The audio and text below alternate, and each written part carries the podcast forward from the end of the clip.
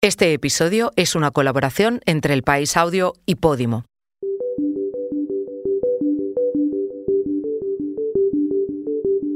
Yo he hecho la anestesia hablando y yo despierto diciendo mi dedo, mi dedo. Y entonces me lo enseña mi madre y yo me quedo conforme. Yo tengo mi dedo. Yo lo guardo en mi mesa de noche en el cajón. Así ha vivido conmigo toda la vida. Cuando Rosa Pérez Gil se amputó su sexto dedo, aún no sabía que su árbol genealógico había sido talado. Nunca le contaron que a su abuelo lo habían fusilado y que a su abuela también. No se le explicó que a los tíos de su abuela los quemaron vivos, igual que a su tatarabuelo. Esta es la historia del silencio de su familia, pero también del silencio de un pueblo de Cádiz que 90 años después empieza a superar uno de los sucesos más trágicos de la Segunda República. Uno que acabó con la vida de 22 vecinos y tres fuerzas del orden. Soy Silvia Cruz La Peña. Hoy, en el país, la masacre de los seis dedos, lo que Manuel Azaña obvió en sus diarios.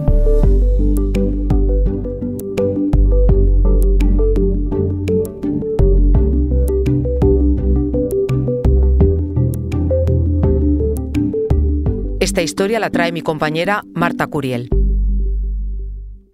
Estamos a la sombra de una higuera, ¿eh? Es inmensa, mira.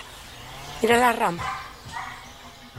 La higuera en la que hablo con Rosa está encima de una mesa de picnic de granito, en medio del campo, a las afueras del pueblo gaditano de San José del Valle, el pueblo de sus padres, el suyo, al menos el único que ella conoció durante mucho tiempo, porque Rosa, la mayor parte de sus 59 años, no supo qué pasó con su familia.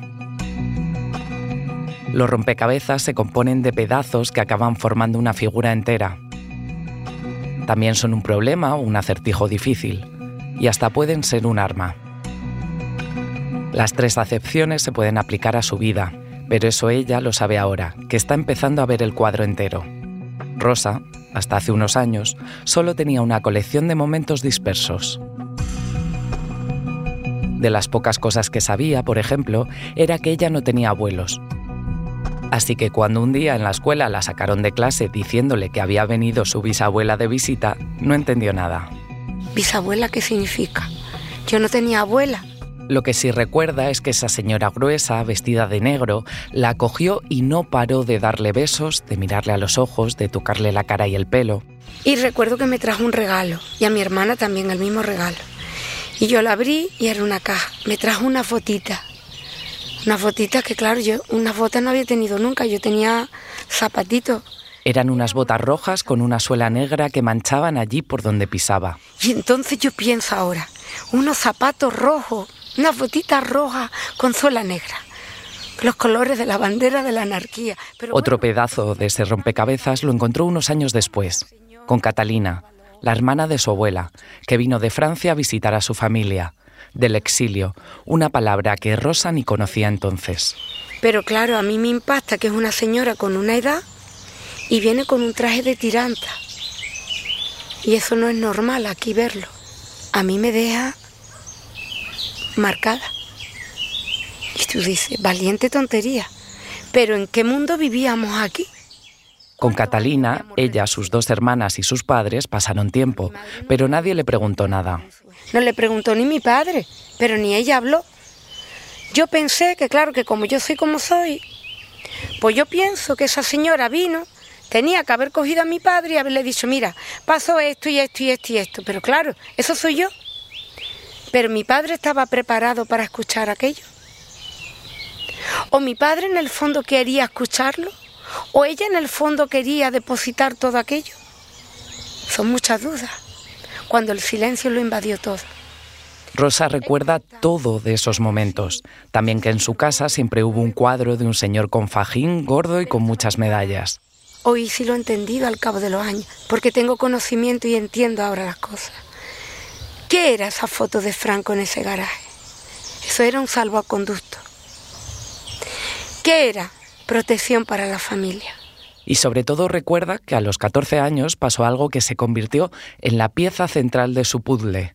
Ocurrió cuando se sometió a una operación para quitarse el sexto dedo del pie derecho con el que nació. Y cuando yo vuelvo al colegio, pues el profesor eh, me dice, bueno, ¿y de qué te has operado? Y le digo, pues me he quitado el sexto dedo del pie. Dice, pero tú tenías seis dedos, le digo, sí. El de la mano ya me lo quitaron cuando pequeña, pero este lo tenía en el, pie. Y me dice, ¿tú sabes de qué familia viene? Y yo le dije, pues de mi padre Juan y mi madre Paca. Dice, no, tú vienes de la familia de los seis dedos de Casas Viejas. Y yo dije, ¿pero eso qué es lo que es?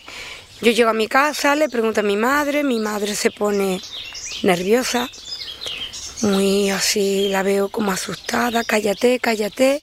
Y curiosamente aquí, cuando su madre le dijo que se callara, empezó a romperse el silencio.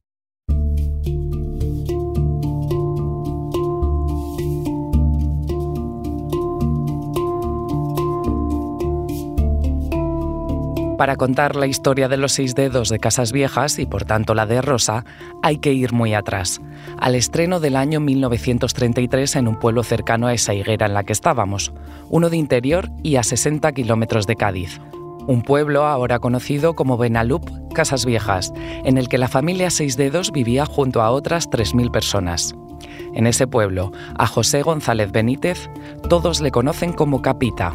Y bueno, he sido maestro y, profesor de historia en, el instituto de mi pueblo, en el IES Casas Viejas. A él le pido que me acompañe por esas calles empinadas mirando de reoja la historia, desvelando lo que ahora se conoce y tantos años pasó enterrado. En los años 30, Casas Viejas era una pedanía de Medina Sidonia.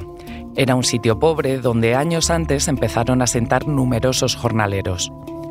La gente que allí vivía lo hacía del campo, y el campo se trabaja por temporadas y en condiciones precarias, siendo pocos los dueños de esas tierras.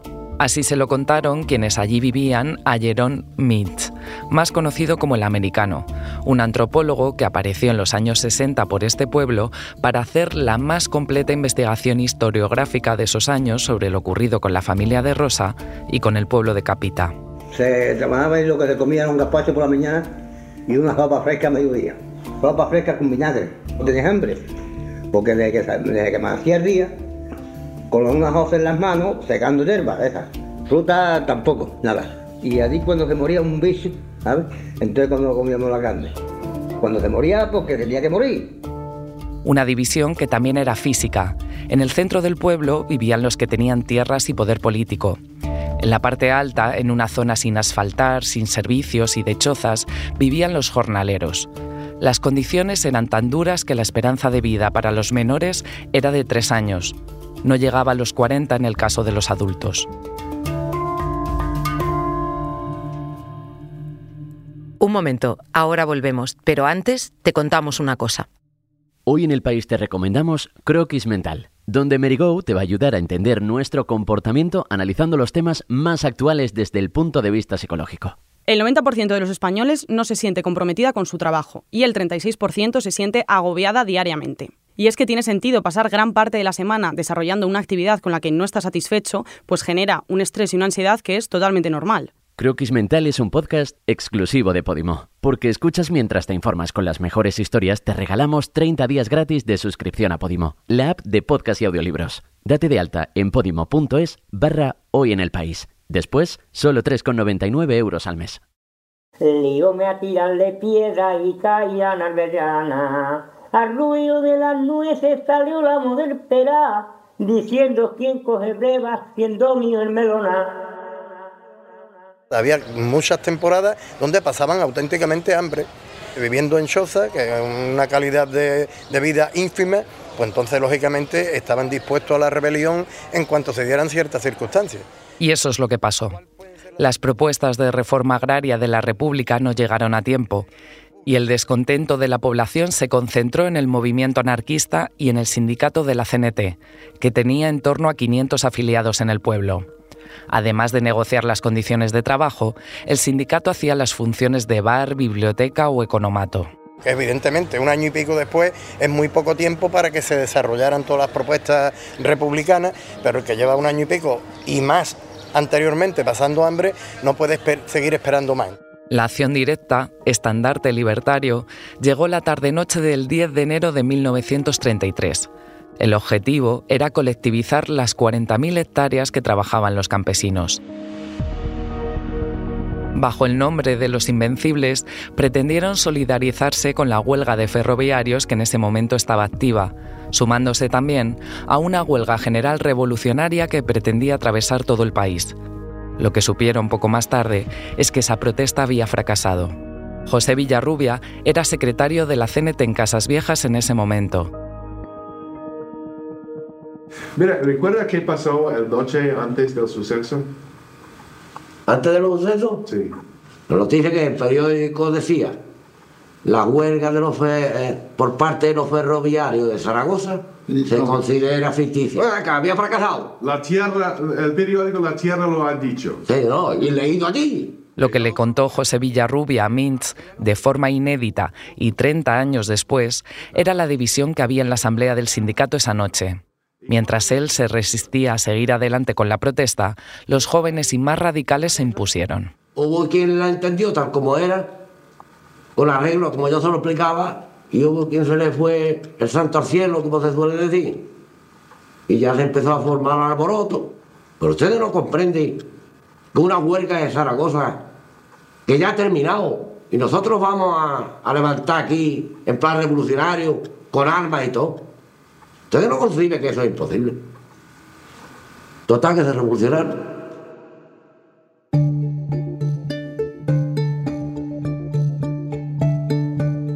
Es así como la mañana del 11 de enero de 1933 se declaró el comunismo libertario en Casas Viejas.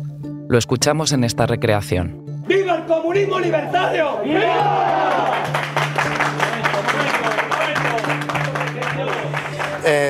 entonces, desde, desde el sindicato, pues van a, a buscar a- al alcalde pedáneo a su casa y le- les proponen que vaya a pedirle a la Guardia Civil que se rindan. Y que se unan a la nueva sociedad igualitaria que estaban creando. Entonces se van a producir disparos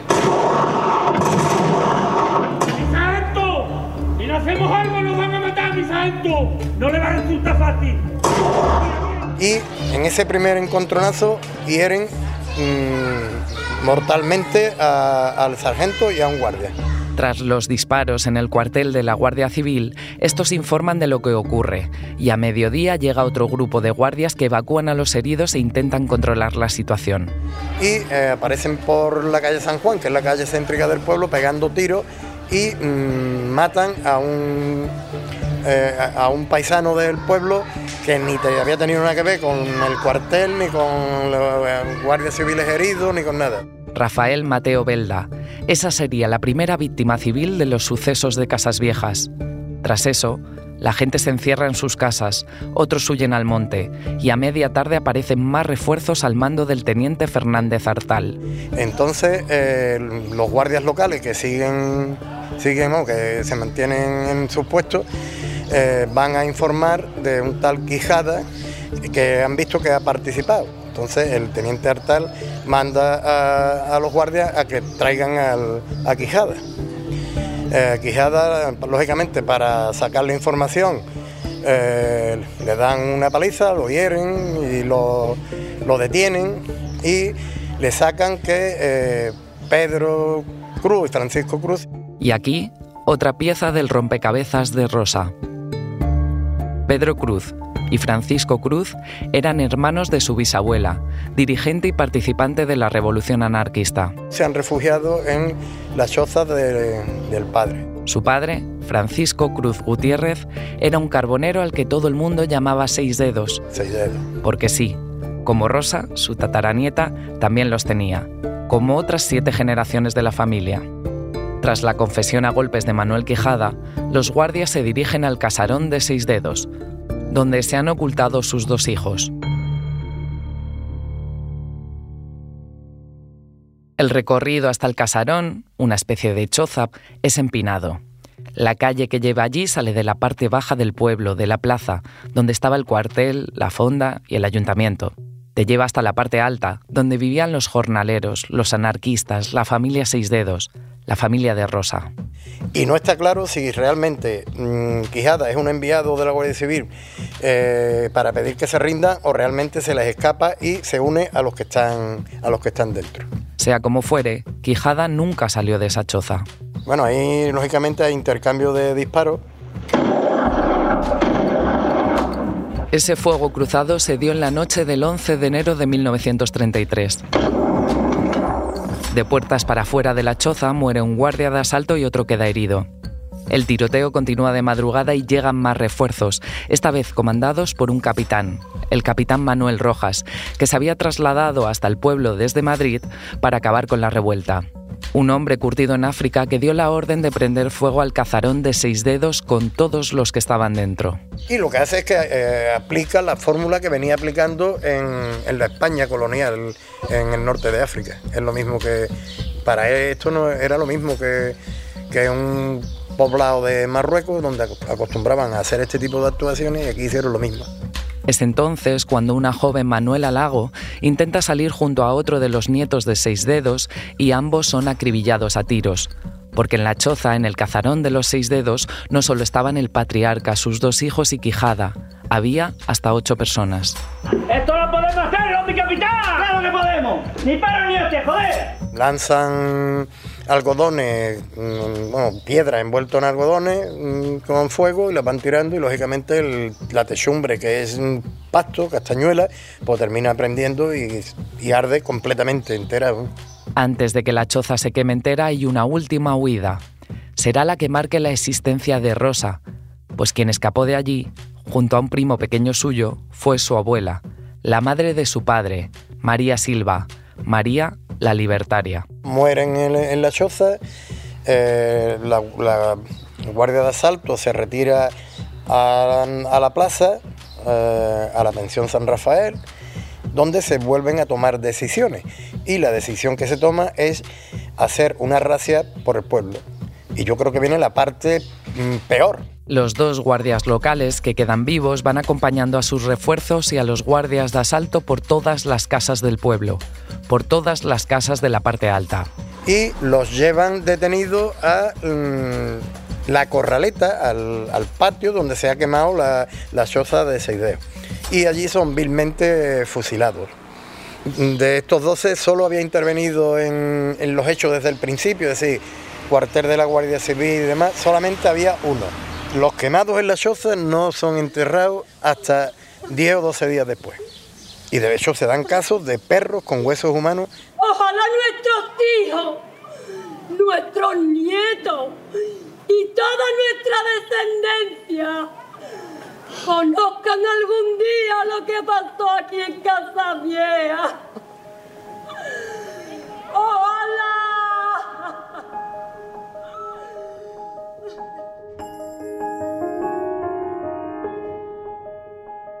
Entonces ya es el ansia, ya no es gana, es el ansia de recomponer esas piezas del puzzle.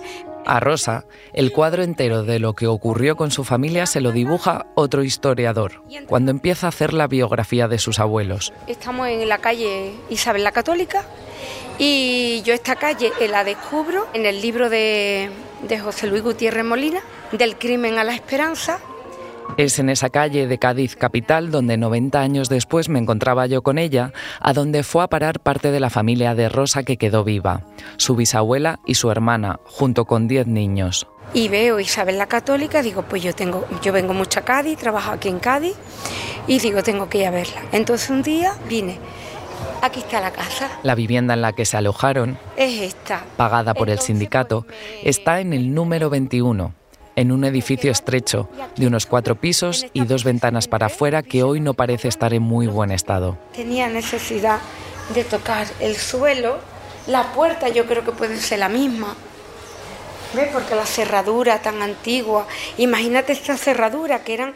Delante de esa fachada, Rosa imaginaba cómo llegaron 90 años atrás las mujeres viudas de su familia, de un pueblo como Casas Viejas, a la capital como en un camión, en una camioneta, como con unos mantones negros, de lana quizá, ¿no? Todas de negro, a lo mejor como esos delantares puestos, y llegar a Cádiz, entonces si te pones a mirar la altura que estamos y miras el fondo, ves el mar azul. Entonces yo me las imaginaba que eran personas de pueblo, de campo, que el mar no lo habría visto nunca. Entonces llega con esa pena tan grande, todo tan negro, todo tan rojo de tanta sangre y encontrarte el azul del mar. Y eso para mí fue algo que yo dije, ¿qué pensarían? O qué, Con ellas no llegó la abuela de Rosa, que se uniría después. María la Libertaria fue detenida en su casa de Casas Viejas y llevada a la cárcel de Medina Sidonia primero y después de Cádiz. María esa noche había sobrevivido, pero también había perdido a siete familiares directos. Durante los meses siguientes fue muy popular por toda España. Ella llevaba siempre al cuello atado un pañuelo rojo y negro, y eso no es literatura. El legado de la libertaria tampoco ha estado siempre claro. Algunos pensaron que al tener 17 años y ser mujer era simple y prácticamente analfabeta. Ahora se sabe que no fue así que incluso ella y otras jóvenes del pueblo tenían una asociación llamada Amor y Armonía, una lucha con todo en contra que permanecía en secreto. No leía más que novela. Y fue esto. Fue esto de ideal, ¿eh? de ideales libres. Ellas se juntaban, leían, compartían novelas y hablaban de sus cosas. Pues igual yo eso cuando descubro que en el año 32 mi abuela forma esa esa asociación, se juntaban esas... Eso era impensable yo imaginármelo, porque pensamos como que el feminismo es ahora algo, las modernuras o que estamos todas locas, ¿no? Y, tuve que había muchas más locas antes. Lo que pasa es que lo cortaron todo de raíz, está claro, porque eso tenía mucho peligro. Fueron sus abuelos primero y su primer novio después quienes le fueron transmitiendo las ideas libertarias. Ese muchacho era el gallinito, otro de los participantes destacados de la revolución en Casas Viejas. Pero no fue Gallinito quien iba a marcar la vida de la libertaria, sino otro anarquista, uno de los dirigentes de la CNT en la provincia de Cádiz, al que conoció en la cárcel, Miguel Pérez Cordón. Entonces, están en celdas diferentes, pero él intenta hablar con ella. Ella, imagínate tú, estaría en estado de hecho. Y claro, ella pues como que no se fía de nadie, pero luego ya ahí surge algo, ahí nace algo. Y, y ella le cuenta de primera mano lo que ella ha vivido. Así escribió el propio Cordón lo que le contaba María. De los labios de María salen episodios de la tragedia. Yo estaba en la choza, sí, aunque me negara a manifestarlo. Pero salí de ella, cuando comprendí que moriría a balazos o achicharrada. Qué desesperación más grande la de aquellos momentos. Qué serenidad hubo de tener. Salves el que pueda, fue mi grito. Y salí, no por la ventana, sino por la puerta. Pensé haberme metido en el horno de cocer pan, pero desistí. Si lo hago, entonces sí que me hubieran matado, pues al momento los trozos de pared caían derribados por los balazos de las ametralladoras. Las balas pasaban silbando junto a mí. Una cosa es decir esto y otra muy distinto es vivirlo, Miguel. Con el testimonio de primera mano de una de las supervivientes, Pérez Cordón fue el primero en salirse de la versión oficial, que pretendía hacer creer a la opinión pública que todos los muertos fueron fruto del enfrentamiento armado. Que él decía que el arma que tenía más potente un hombre era la pluma, para poder denunciarlo todo. Fue el primero en denunciar los asesinatos. En la Gaceta de la CNT, Pérez Cordón escribe: Cogieron a unos hombres, los esposaron Lleváronlos frente a las víctimas uniformadas. Allí no les dijeron, mirad las víctimas que habéis causado, sino que allí mismo les fue aplicada la ley de fuga, o mejor dicho, fueron fusilados.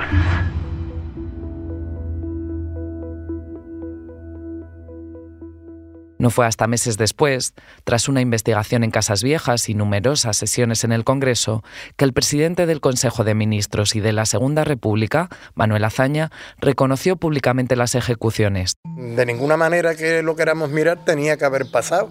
Gobierno progresista, mm, de izquierda, la República, un, un régimen nuevo contrario a lo que habían vivido de ahí para atrás con la monarquía y demás, y sin embargo ocurre lo que menos cabía esperar.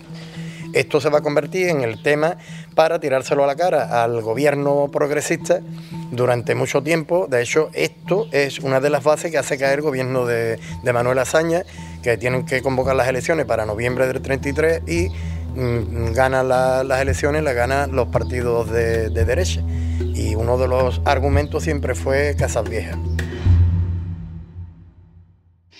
Casa Vieja en un gran día hizo su revolución. Finalmente, Rojas fue condenado por homicidio, no por asesinato, y liberado poco antes del golpe de 1936, al que se sumó. Ya en Granada será una de las personas que registran la casa de Federico García Lorca. Solo en la provincia de Cádiz Tres meses más tarde, continuaban detenidos 400 cenetistas. Los nombres de esos canallas no los podemos olvidar. ¿Dónde aprende usted? ¿Aprendió eh, usted esta canción? Eso lo sacaron los presidarios en, en la cárcel, los mismos presos que estaban de aquí.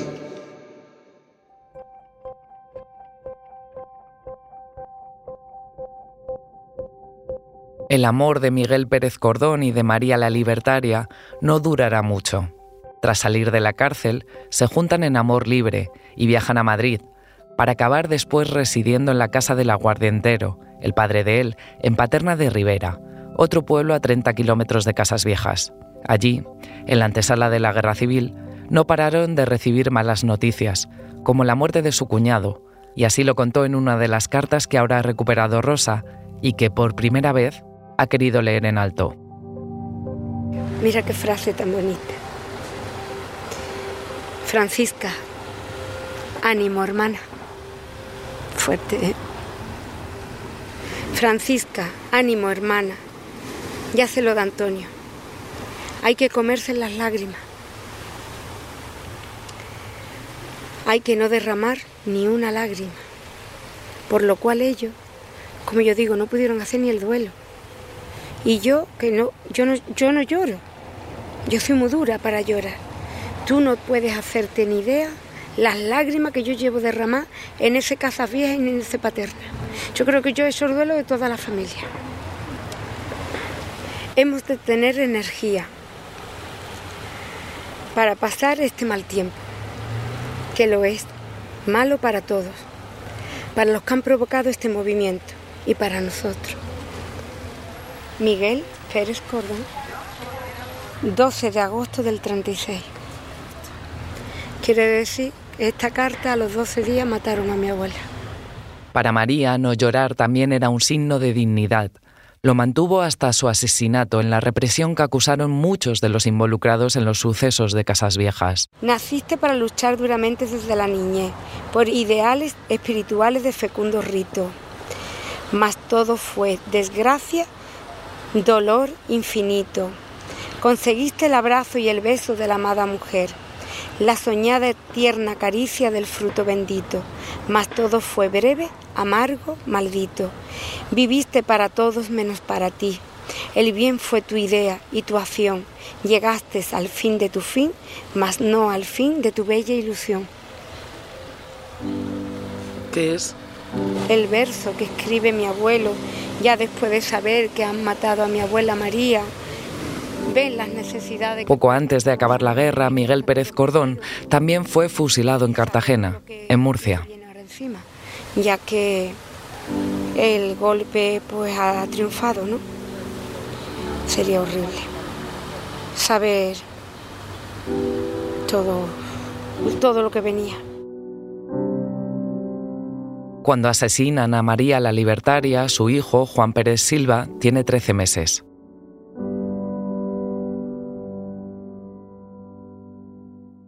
Él, se queda con su tía que lo crían paterna y el niño como lo que toma leche materna. El niño... Cuando asesinan al abuelo de Rosa, su padre, Juan Pérez Silva, tiene cuatro años dice que se cogió como una cantinela que, se pasaba el día. Yo creo como que el hombre se le fue un poco, se desorientó y el hombre decía, llora que por tu madre llora, llora que por tu madre llora. Y no, no se calmaba, le daban de comer y el niño no comía nada. Y entonces alguien le trajo vino dulce, le mojaron una galleta y se lo dieron. Y el niño cogió una borrachera y estuvo durmiendo un día entero. Así fue como dejó la leche materna. Y ahí fue el corte de su de su, del vínculo con la madre.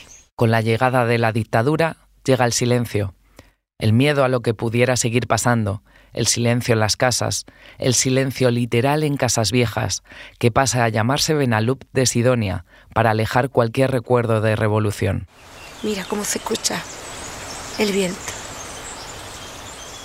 Es por eso que Rosa no habló con su padre, hijo de María la Libertaria y de Miguel Pérez Cordón, hasta que apareció el libro del historiador José Luis Gutiérrez Molina. Rosa cuenta de su padre, Juan Pérez Silva, que fue un hombre honrado, estricto y generoso, que vivió en Paterna hasta los cinco años y que luego se tuvo que marchar al campo porque a él la persecución y el silencio también se le impuso desde que nació. A los cinco años, que es en el año 40, intentan asesinar a mi padre. Él estaba sentado en una barbería, le dieron una patada a uno de los miembros que estaban dentro, le dan una patada y sale volando. Pues el coche de los falangistas pasa por encima de él y dice uno de ellos, para sin terminar con la estirpe, era un apellido maldito. Era, venía de los Pérez Cordón y de los Silvas Cruz y todos los ancestros de Casa Vieja.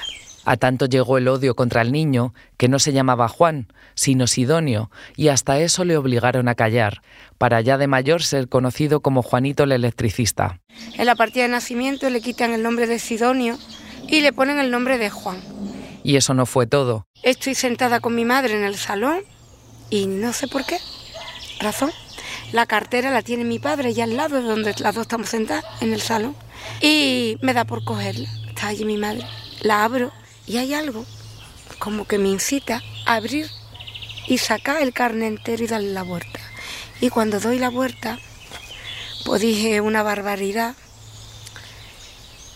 y descubro que la fecha de nacimiento no es el 5 de junio. El año lo respetan, es el año 35, pero del 5 de junio le han puesto el día del golpe militar, 18 de julio. Bueno, él llegó al dormitorio y le digo, papá, mira, he descubierto una cosa. Y me dice, ay, Rosa, yo no puedo más, déjalo ya. Pero Rosa no lo dejó. Pocos días antes de que muriera consiguió que un guardia civil rectificara la fecha de nacimiento de su padre. Fue justamente un mes antes de morir. Murió con su carne arreglada. Yo llego a descubrir eso después de muerto mi padre y yo hubiera cargado con una losa hasta el final de mis días. Porque para Rosa eso era quitarle la identidad a una persona, convertirla en varias distintas como tuvo que conocer ella. Yo tuve tres padres en una misma persona a mi padre enfermo. Después he conocido al padre, que sus padres le ponen el nombre de Sidonio, y nace en la fecha de nacimiento que nació, y el padre que le cambian el nombre y le cambian la fecha de nacimiento. Su padre cerró su ciclo vital sin haber conseguido encontrar los huesos de su madre, María la Libertaria, y Rosa también entendió en ese momento que ella tampoco lo conseguiría.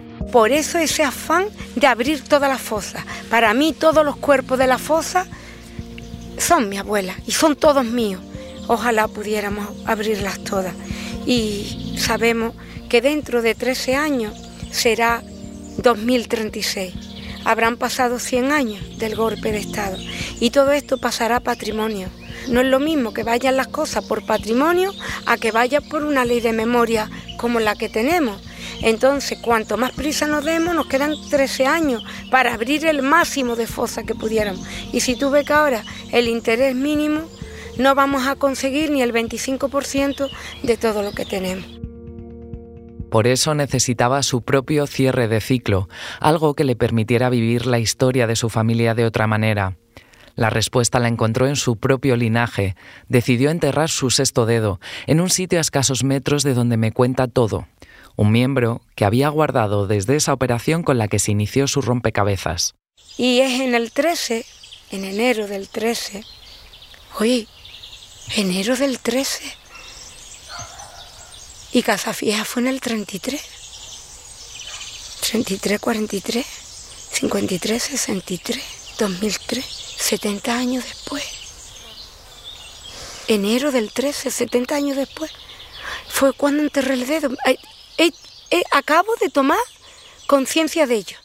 Fue casualidad, pero Rosa encontró el lugar al que ir a recordar a los seis dedos justo 80 años después de la masacre, aunque con la sorpresa, en ese momento, Rosa calculara 10 años menos.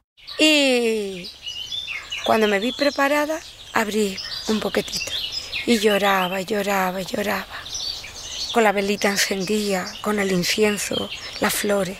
Y cuando ya me conciencié, abrí y lo deposité con todo el amor, con la conciencia y dije, aquí vayas a descansar, donde yo mismo quiero descansar el día de mañana. A partir de ahí, Rosa pudo seguir su camino, divulgar la importancia de la búsqueda, algo para ella tan obvio, tan natural, como tirar el tarro donde ha guardado el sexto dedo que heredó de su familia al contenedor de reciclaje de cristal. Dentro de nuestra nación y grabado está en la historia de todo el pueblo español.